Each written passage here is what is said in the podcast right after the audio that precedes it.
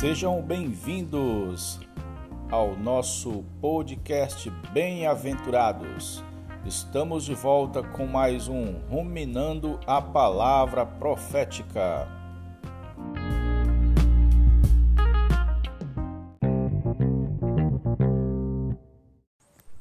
Jesus ao Senhor, queridos ouvintes, querido irmão, querida irmã.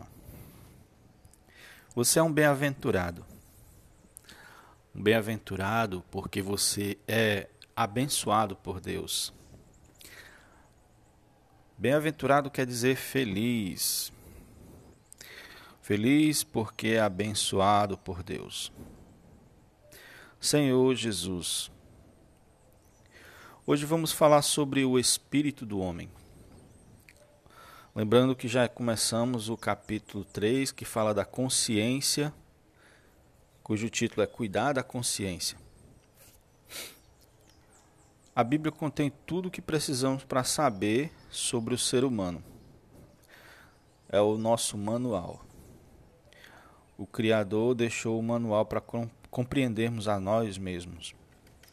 E também para compreendermos e aprendermos a nos relacionar com Ele e com as pessoas. E em 1 Tessalonicenses, capítulo 5, versículo 23, diz assim: O mesmo Deus de paz vos conceda, aliás, vos santifique em tudo. E o vosso espírito, alma e corpo sejam conservados íntegros e irrepreensíveis na vinda de nosso Senhor Jesus Cristo. Essa passagem revela e deixa bem claro que o homem é tripartido, ou seja, ele é constituído de corpo, alma e espírito.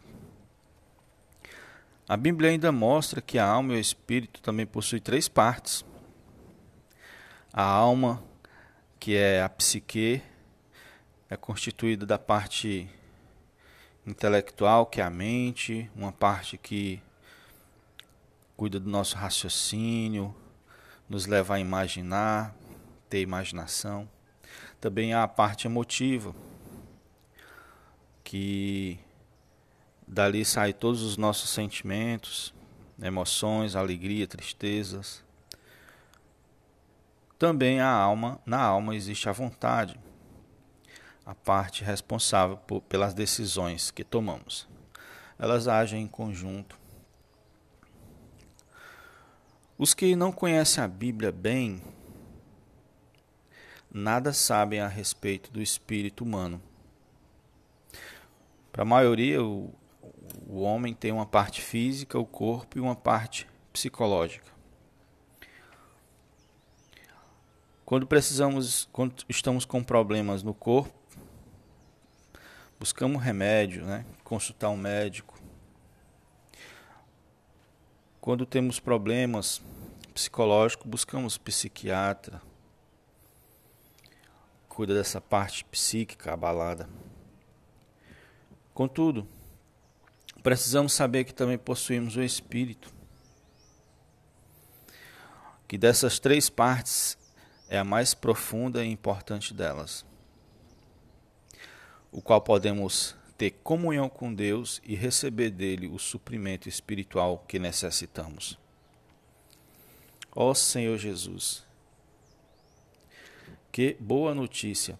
Podemos, através do nosso espírito, ter comunhão com Deus e receber dele tudo o que precisamos.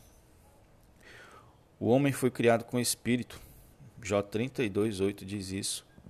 E esse espírito foi feito como um vaso para conter Deus e também contatá-lo. É aonde Deus habita. Isaías 66, 1. E também Zacarias 12, 1.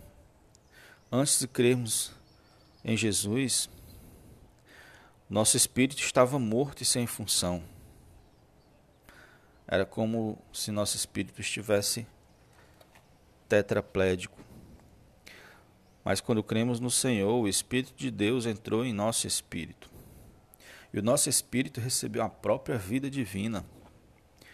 Nós temos a própria vida divina em nós. É o Espírito que nasce de Deus. Em João 1, versículo 12, lemos: A todos quantos o receberam, deu-lhes o poder de serem feitos filhos de Deus, a saber, aos que crerem no seu nome. É maravilhoso o fato de o Espírito de Deus se unir com o Espírito do homem. A partir daí, o homem se torna filho de Deus.